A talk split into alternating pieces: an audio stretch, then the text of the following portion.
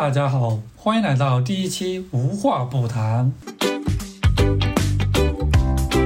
我是不知名 UP 主 Devon，我是北漂的绿妹妹 Lemony。那今天是无话不谈的第一期播客，所以说想聊一个大家都比较熟悉的话题，那就是北京。嗯，因为我们在北京也待了有一段时间了。我是一九年的十月份来到北京，然后到现在差不多有快一年半了吧。我是二零二零年六月底的时候来北京的，到现在九个月了。再加上前段时间北京的沙尘暴上了热搜嘛，对，然后我在朋友圈也刷到了，就各种刷屏。嗯，那天空气指数都超过五百加的感觉了，就完全红掉了，好可怕呀！就平常的话是，如果是到三百的话，就是比较严重的了。嗯，那天真的是。让我特别印象深刻，就我早上一起来一睁眼就看到外面是那种黄色的天，沙尘暴特别严重的感觉，很可怕，就感觉好像不是我们正在生活的这个真实的世界，就像在梦境中一般的那种感觉，很魔幻。嗯，然后那天早上我我起来还专门拍了照，然后就想着专门去发个朋友圈，就是百年一遇，或者就这辈子就就没见过这样的场景。对，这也是我第一次见，所以感感到很震惊。嗯。那其实说到这个，我就想聊一下，就是北京的天气。嗯，你可以大声音。北京的天气，我觉得夏天是真的是超级好的，天好蓝，然后太阳很大。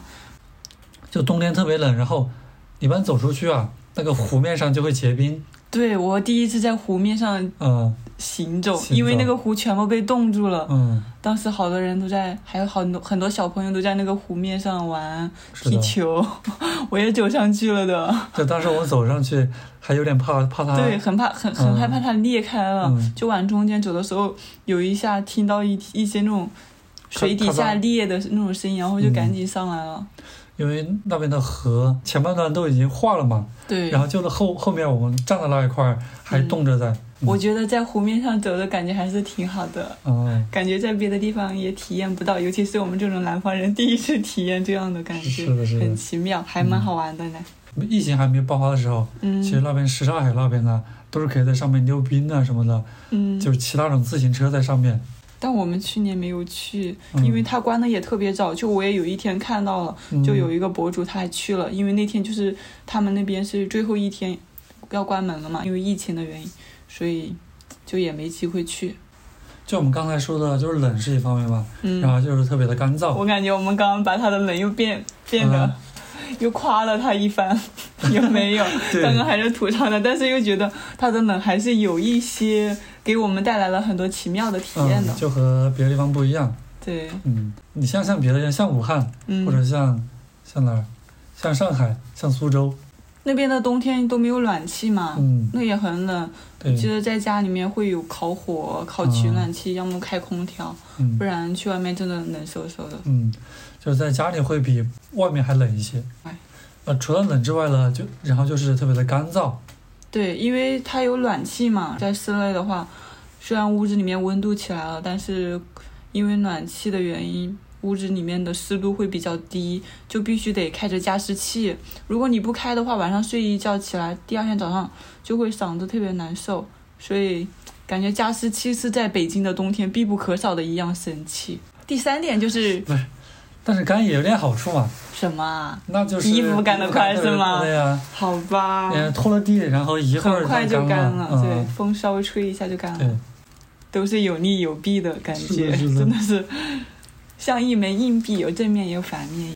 然后北京的雾霾也很严重，一到冬天就整个外面都是灰蒙蒙的，再加上树啊也是光秃秃的，特别的压抑，很萧条的感觉，会让人感觉心情没有那么的阳光，就会让人情不自禁的，就是变得更丧起来了。对。然后你知不知道有一首诗是？嗯。北国风光，千里什么什么，万里雪飘。有一点点印象，但我记不全了。嗯，就是这首诗里面把北方就描绘的特别的宏大，宏伟。它是站在一个很高的角度，所以说看着很真。但是我们这样，这这周围这，那说明你境界太低了吗？是我们境界不够。是的，也可能。还有待修炼啊。然后刚才我们就聊了这个北京的天气，对，说完天气，再聊点什么呢？再聊点北京的生活，就是对我们在这边的吃穿住行，然后还有玩儿，都是一个什么样子？首先，我们来说一说吃的方面。嗯，民以食为天嘛，在这边吃的话，你觉得怎么样啊？我觉得没啥好吃的。我们在外面吃的还算是比较少的嘛，感觉那些北京的小吃，去尝过第一次之后就不想再去吃第二次了。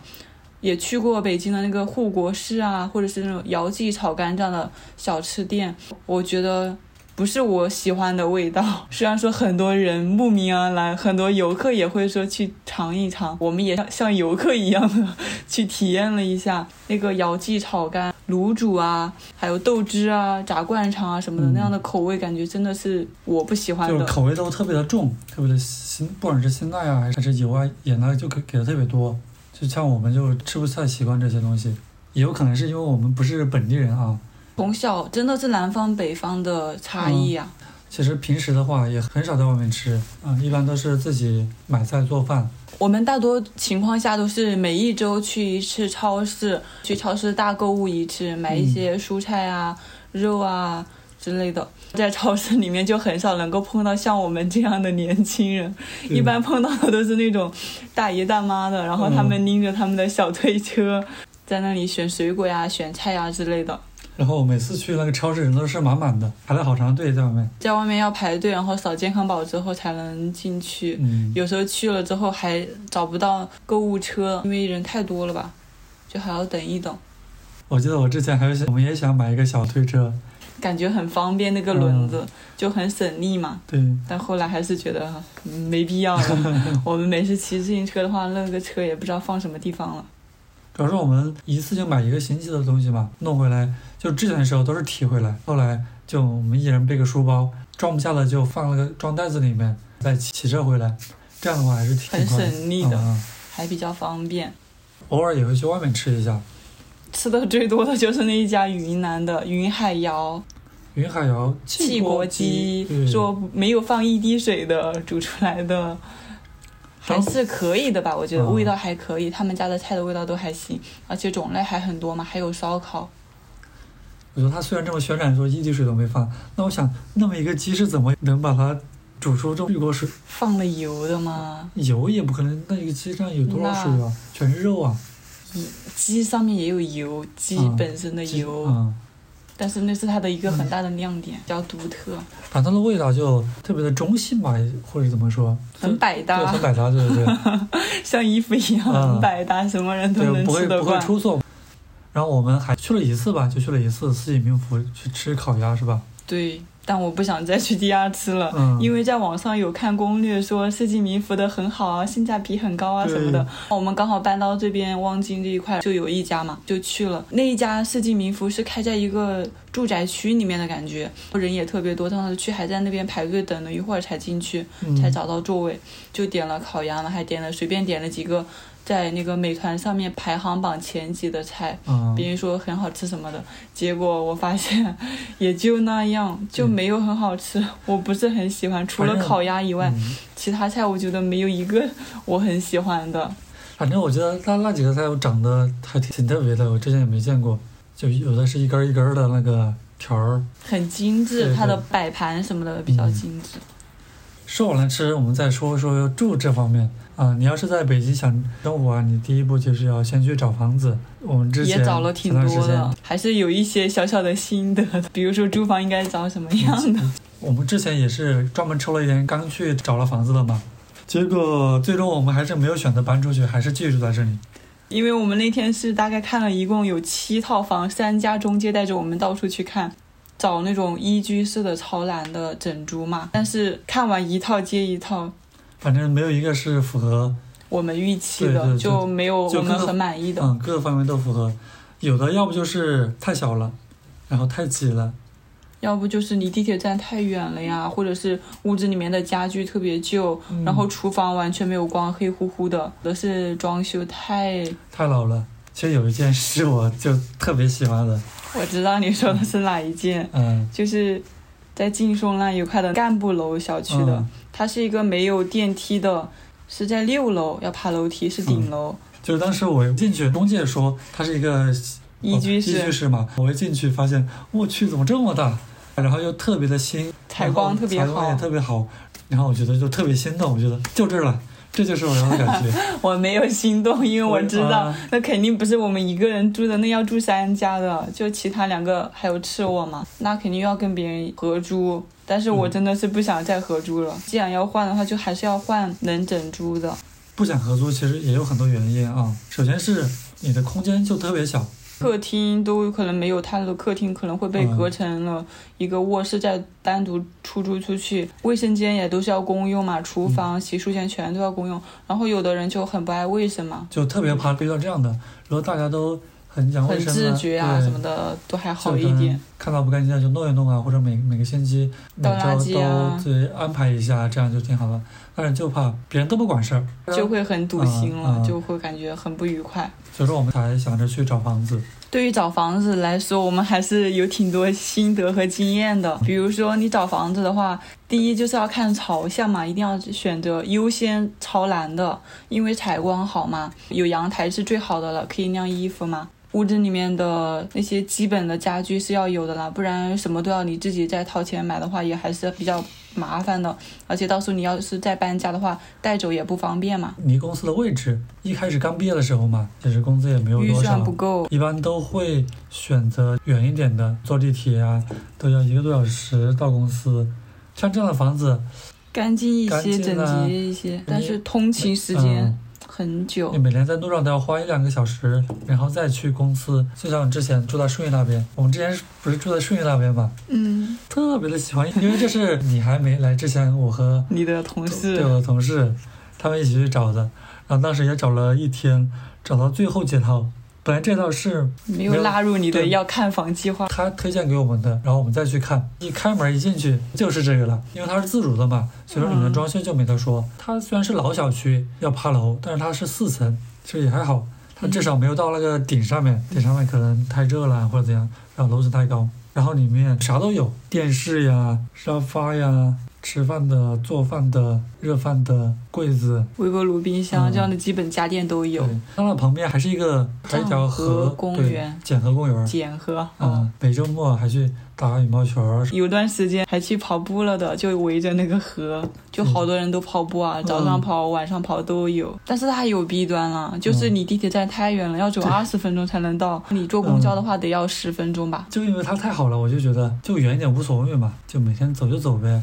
但是后来真的你住到这边了之后，就感受就不一样了。先走个二十分钟到地铁站，你要是不走，就坐公交过去。坐公交可能十分钟以内吧，差不多就能过去。主要是到了地铁站还要坐个四五十分钟、三四十分钟，每天在路上都要花差不多一个小时左右的时间，就还挺累的，是不是？每天都这样的话，嗯，就每天起床的时候心情好好的，崭新的一天又开始了。哇！但是你当时还是坚持了三个月，你受不了。然后我听你说你受不了，我赶紧在网上找房子，然后特别快就定了这一个房子。觉得要是我我也受不了，还好那个时候我还没有去上班。你那个时候真的是好啊！你跟你说你当时。我都不想说，我当当时是因为在等档案嘛，而且我们律所本来就是没有要求强制你去每天都去坐班的，就你可以在家里面办公，如果有事的时候再去办公室嘛，所以还比较自由的。所以我去坐地铁的次数不是特别多，反正就有事的时候就出去跑一跑，没有没有这个是吧？没事是都是在家里面，太幸福了，这就是我喜欢的生活。那你也来考法考呀？所以住房子的距离还是挺重要的，就是说你可能稍微多花一点钱，一个月，相当于把交通费省下来，然后放在房租费上面，那样你会有更多的自己的时间在家里面。交通费是一方面，主要是你的精力。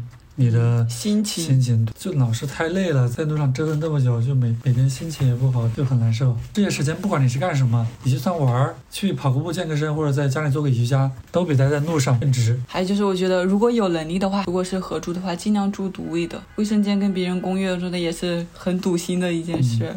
房子周围一些设施什么的，对，比如说公园啊，或者是大的超市，有这两点其实就够了。锻炼啦，然后。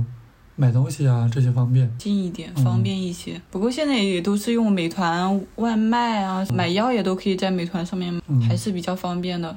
买菜其实不用担心啊。是的，主要超市你可以自己选，你在上面买菜，那个好的坏的，哦，对对，你看不到到底是不是好还是嗯坏，那倒是一个问题。对，你觉得北漂人要花几年才能在北京能够买一套房呀？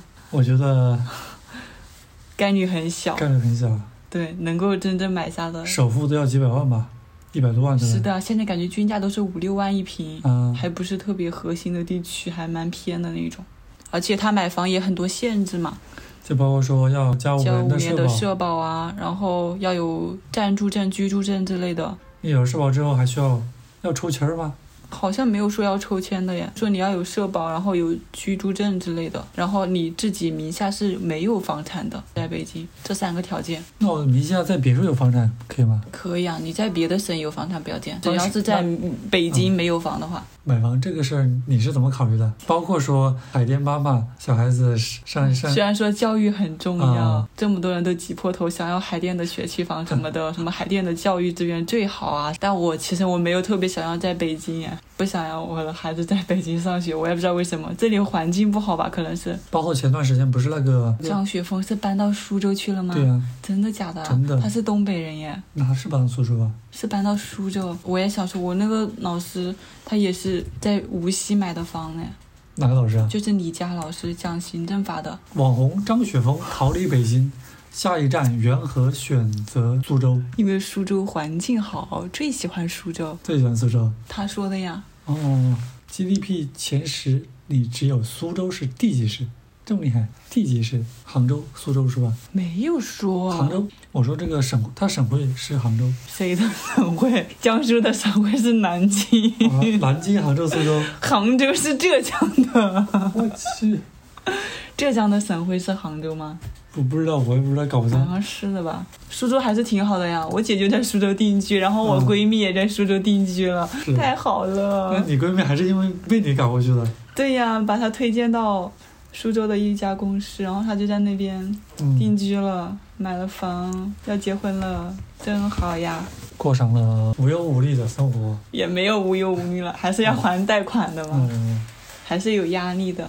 你刚才不是说你不想在北京买房吗？我要去苏州买房，但是苏州也有资格限制啊，也没有也要两年社保啊。嗯那我现在又没有在苏州交社保，所以我也很尴尬。关键是我也没有钱买啊，现在没有钱。买，也不知道在哪儿买。对呀我觉得这是这就是我们这些北漂人的这个痛处感觉没有方向。是有一些，在北京感觉又没钱又没资格，在别的城市也是又要又要又要交社保的，我们嗯又没有在那个城市交社保，对，所以就只能租房子住了。嗯，然后吃和住都聊完了。对，那现在我们来一起听一首歌，周杰伦的《一路向北》。为什么要听这首歌？因为我来北京的时候是从上海起飞的嘛，当时在上海机场等的时候，就看了这一部电影《一路向北》，还蛮好看的。一路向北还有电影呢。对，有电影也是周杰伦演的，就赛车。后视镜里的世界，原来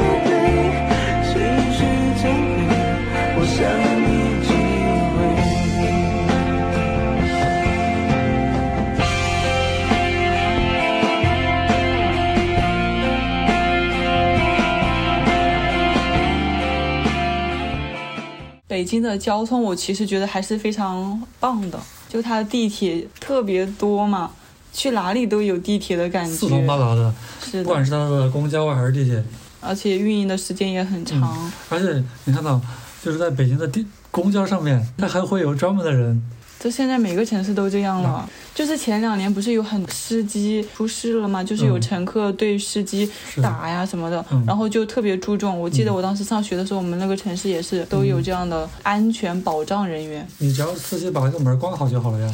那个时候有的很多都没有门，你知道吗？就是一个栏杆，还有北京共享单车。就单车特别方便，特别是我们住住的这边，因为美团就在这边嘛。是的，你都喜欢小黄车，我也不喜欢。啊为什么喜欢小黄车？我喜欢小绿车，因为我喜欢哦绿色。绿色小黄车它不是有月卡月卡对，然后每个月会买一个月的月卡，都有啦，其实各家都有各自的活动。嗯我是周末的时候骑的比较多一点，一个月买一张，骑三十天有十次的那种嗯就够我用了，而且还很便宜，几块钱而已。所以我觉得买我这个小青桔的还是挺好的。但是我们不是在打广告哦，只是分享一下我骑的车而已。就是以前的时候，嗯摩拜、Hello 现在也还有 Hello，没有摩拜了，感觉摩拜怎么了？让我想到了深圳。想去深圳了是吗？对对对，你这个。我第一次骑共享单车就是在深圳那每个城市其实也有每个城市的。我在苏州的时候，还有那个永安车行，那个是不要钱的嘞。它是在支付宝里面扫，用你的支付宝的信用背书吧，一个小时以内是免费的。我在苏州每次都是扫那个车漆。用的人多不多？还挺多的呀，当时我姐住的那个小区附近就还挺多这个车的，它是固定的还车位，就像北京这边那种红色的，但是不用刷卡，支付宝扫码，而且不要钱哦，免费的，好好呀。这边首先要去办卡，感觉那个都有点占马路，放在那里也没有人骑。然后又很对旧，我感觉。对，因为它是早些年之前投入的呗，嗯那个时候还没有美团共享单车这样的东西，嗯只是后来它也没有进行优化一下。北京这边路上是个什么状态呢？我上班，我那边就刚好在国贸地铁站，一出门嘛，过马路的时候是没有红绿灯的。然后我们每天上班那些人都是凑够一群人过去，但是那些车都会让我们，那车也不敢随便开快，因为那就是一个马路口，然后也没有红绿灯嘛，所以他都是，我觉得那些开车的人也挺不容易的，因为我们总是有人不停的走啊走，一波接一波，因为早上早高峰嘛，大家都赶着去上班，所以那个车一般都会让人先走，然后一辆车要是想过去，他得过好久才能通过那边。那您和我遇到的可能不太一样。那我是觉得北京这边的司机礼让行人特别的冲，我觉得还好吧，可能是一个嗯一个地方，要么是偶然事件，每个地方都有这样的啦，是吧？嗯有好的也有坏的一面。其实让我印象最深刻的是之前去西安玩的时候，我觉得西安的司机给我印象特别好耶，好温暖呐、我觉得当时因为我是一个人去玩的嘛，大晚上的，然后回去住的地方过马路那边也没有红绿灯，然后我就很犹豫，我就没有走，我就站在路边，那个司机就跟我招手说你快过去的那种感觉，然后赶紧过去了。之前在别的城市好像都没有这种待遇，嗯 所以那天我觉得印象很深刻。所以说这我觉得这个还是很重要啊。你对一个城市的印象，就是因为这些小嗯细节对这的人的行为表现，对表现出来的。还有，我就每天早上不是现在都是走路去上班嘛，好惬意，是不是？晒着太阳去上班，然后路过小公园，嗯，路过学校，然后路过小公园的时候，看到很多老婆婆、老爷爷，要不就是在在那儿打乒乓球儿，要不就是跳广场舞，啊，还有那个玩那个陀螺的，我之前就没有没有见过，还有这样玩的，我的天！他们的那个陀螺好像是电陀螺，是吗？不是电的，不是就普通的一根绳儿，这样这样上下上下两，根绳子。啊，两根绳儿。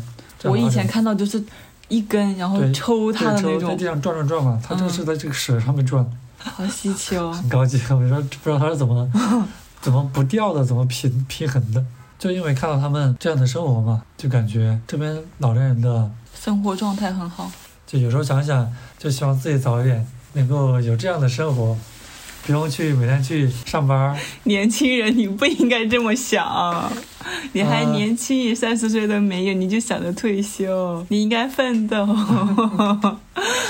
六十岁毕业，而且嗯现在退休年龄，你听说又要推迟五年了。嗯等到我们可能要推到更后面，七十岁女的能不能退休都是个问题。真的，以后退休只会越来越晚，因为老龄化太严重了。也不是说这么早就想像他们这样子，更多的有生活，对有生活一点。嗯，因为平常上班都是那种九九六加班，公司和家就这两点的感觉。嗯，早出晚归，嗯然后你一天就待在公司里面，不知道外面发生了什么。的确，真的像工具人，嗯 像个机器人。对，机器人就是流水线里面的嗯，这个一样。是的。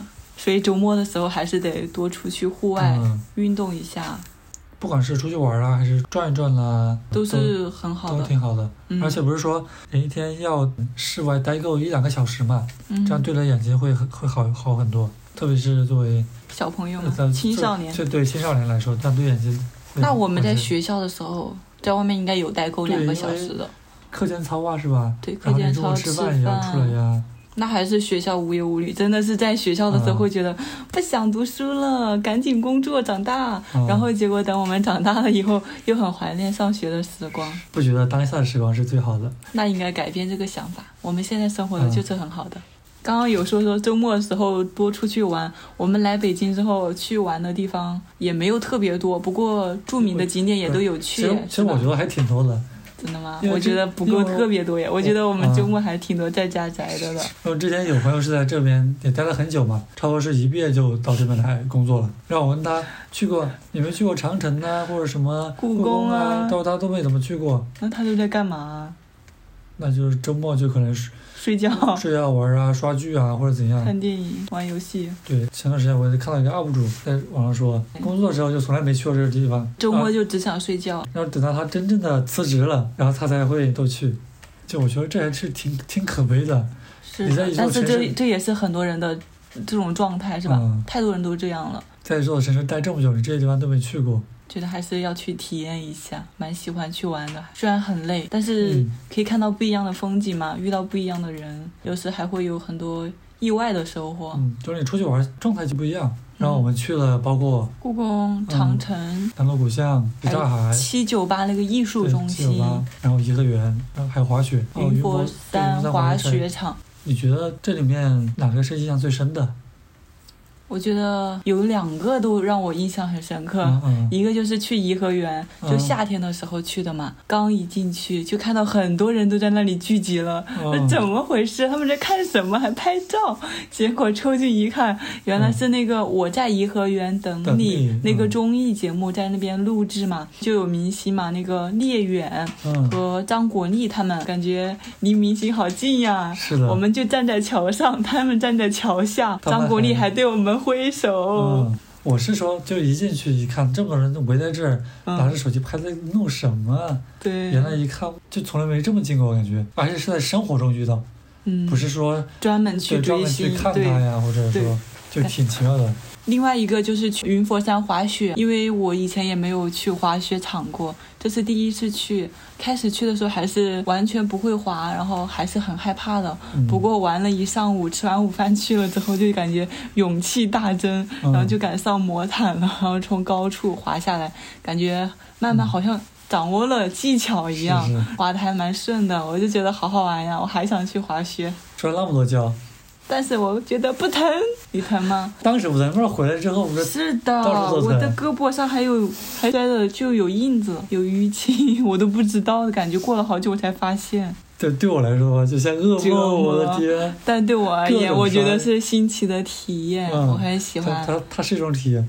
但我觉得我是还要再去第二次的。然后我印象就比较深的是第一次来北京的时候，就是什刹海那边，有些什么呀？当时是和同事一起那边逛嘛，那边就特别的安静，还有一些野鸭子在那边游游啊游，然后就感觉很平静。对，很对，很治愈你是吗？嗯，就感觉那北京这个地方真的很有情很有调。情调啊，挺文艺挺干干净净的，又安静啊。那一圈那个海就特别大嘛，我们嗯，当时走一圈儿，就觉得就特别适合小情侣在那边。可惜你当时是单身狗啊。嗯，但是不是和同事嘛，没有情侣跟你的基基友对。然后还有一个地方就是长楹天街那边，也是一开始住的地方，一个人嘛，然后是和别人一起合租的，虽然也是上班下班，因为也是刚来北京的，我觉得充满了幻想和新奇，嗯，就是刚来一座城市，很有干，劲你。觉得什么什么都是新的嘛，嗯，因为这边还是和以前待的地方不一样，不像现在这样，周末的时候就去那边的图书馆看东西啊，去学学东西啊，然后点点一杯喝的实，对，就很充实，感觉又找回了在深圳的感觉。然后这里其实我也想放一首歌，就是之前在没来北京之前，嗯。我一直会听的一首歌，赵雷的。赵雷的《北京的冬天》，当时还没有什么概念，就感觉这很好听，现在不怎么听了。嗯，但是觉得你们唱的真是真的，北京的冬天太冷啊，太符合你的对心境了。符合我的心情了。来来听听这首歌。昨日的一场雨后，风变大了，空气凉了。我感到北京的秋天就要走了。街上看不到穿夏装的姑娘，他们都换了厚的衣裳，再也没有人光着膀子在街上走荡。不觉间阳光不见了，公园里孩子的笑声少了，蚂蚁开始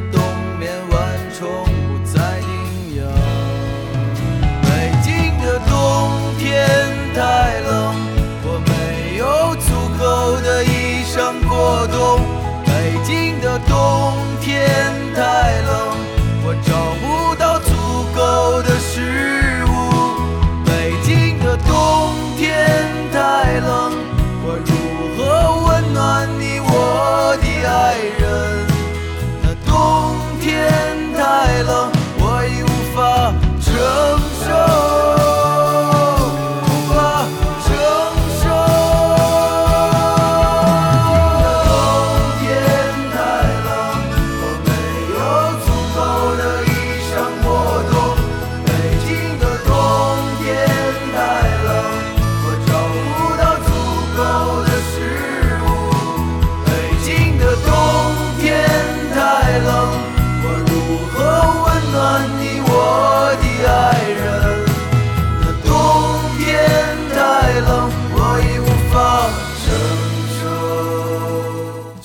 到这里的话，也差不多都快聊完了一些我们在北京的状况、状态感状态、感受。那我想问你啊，假如让你再选一次，就是假如哎不不能这么说，抛开我的因素，你有多大能耐？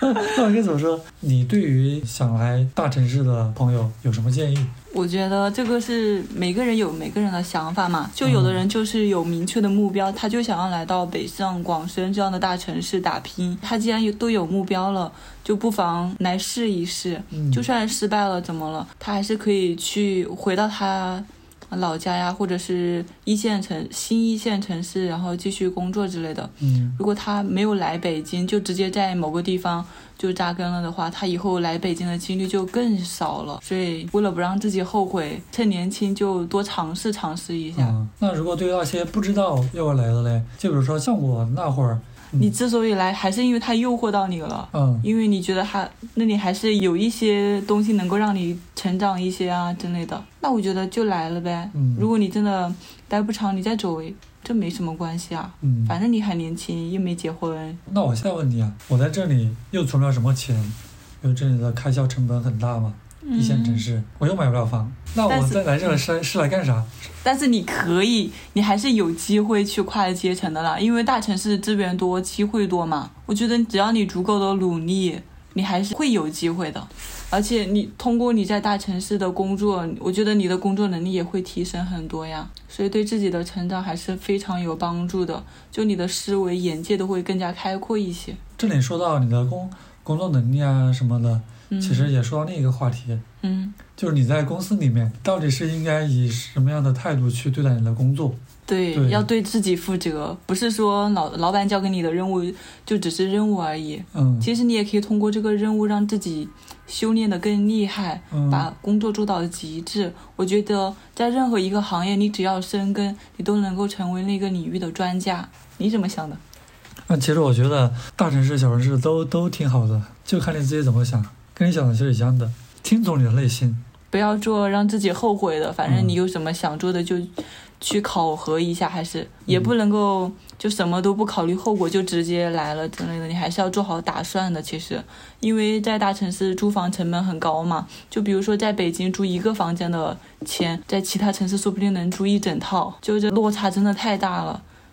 我觉得还是要有一点积蓄来北京，不然真的会生活很难吧，还要找家里人要钱。来可能就简简单单来了，但是你离开的时候就没那么简简单单。我感觉，其实你背负了很多东西，你年纪也变大了，你的积蓄有多少嘞？积蓄能有多少能让你离开去去到别处去干什么？在别的城市能不能找到好的工作嘞？成本会变高，就你要是离开的话，就算你不离开，你在这里还要面临也有很多压力呢。那现在经济本来就不景气，好多都裁员了呀，真的生活真的是没有那么容易呀。你你就这么想，跳脱出来，关于来和不来这个事儿，不要想那么多哦，选择不来或者选择来，谁知道你会不会那我一直都要选择来，会不会为这个决定感到后悔后悔？反正我来了，我是不后悔的，虽然也有很多难处，但是我我觉得相信大多数都是不会后悔的。好吧，一口酒喝完，本期的播客就到这里。呃因为我们是第一次录制，是吧？对，所以有很多磕磕绊绊的地方，还希望你们多多包涵，理解万岁。我们也相信之后的录制效果会越来越好。如果你喜欢我们的播客的话，或者对我们的节目有什么建议，欢迎大家在评论区留言告诉我们哦。我是北漂的绿妹妹 Lemony，我是不知名 UP 主 Devon，我们们下期再见。拜拜。